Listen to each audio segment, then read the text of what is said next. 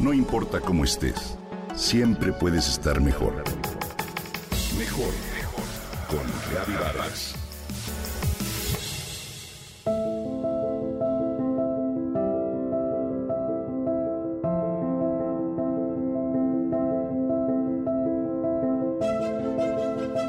¿Sabías que la memoria suele sesgar las experiencias para recordarlas más positivamente de lo que realmente fueron? A ese fenómeno los científicos le llaman recolección rosada. Piensa en un viejo amor, una etapa como estudiante un viaje que suele recordar como perfecto, aunque en su momento no lo hayas vivido así.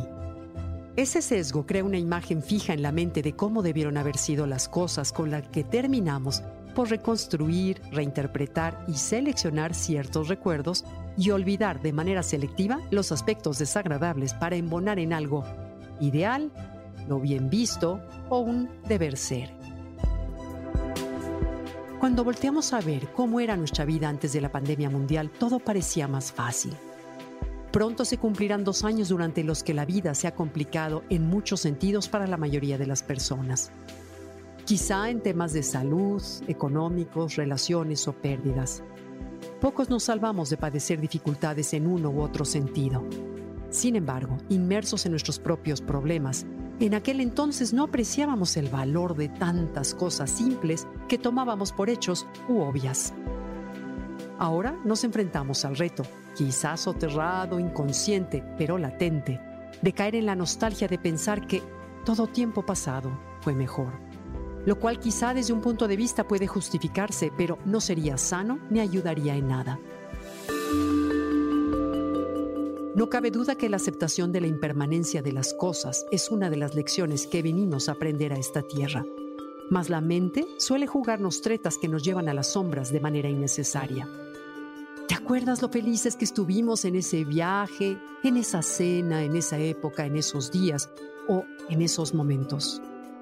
Solemos divagar, pero en realidad lo vivimos así.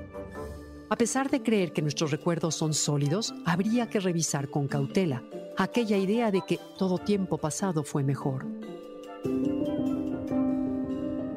Sonia Lyubomirsky, profesora en psicología de la Universidad de California, narra en su libro The Myths of Happiness los resultados de una serie de estudios que siguieron la preparación, el antes, durante y después de las personas en tres viajes planeados durante largo tiempo.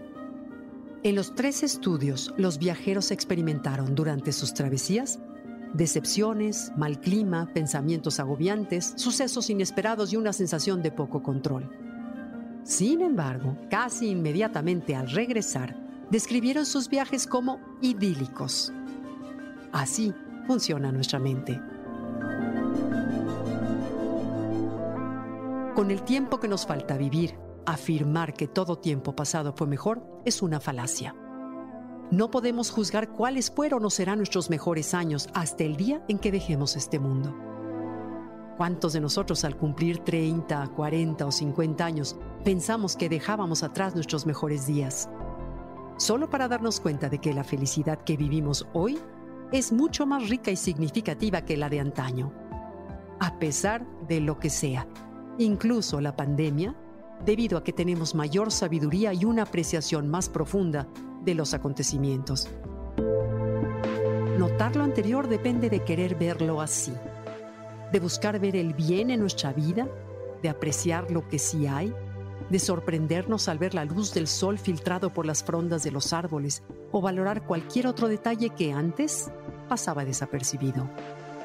Nadie sabe las sorpresas que el futuro nos depara en especial ahora que tenemos la madurez y la conciencia de observar la vida desde otro ángulo y apreciar las experiencias que a diario vivimos, por sencillas que éstas sean.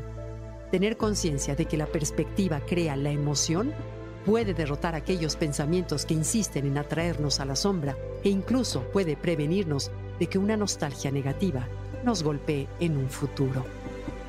No todo tiempo pasado fue mejor.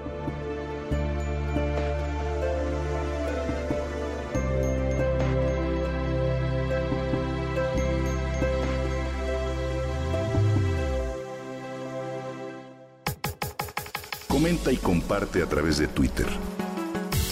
No importa cómo estés, siempre puedes estar mejor.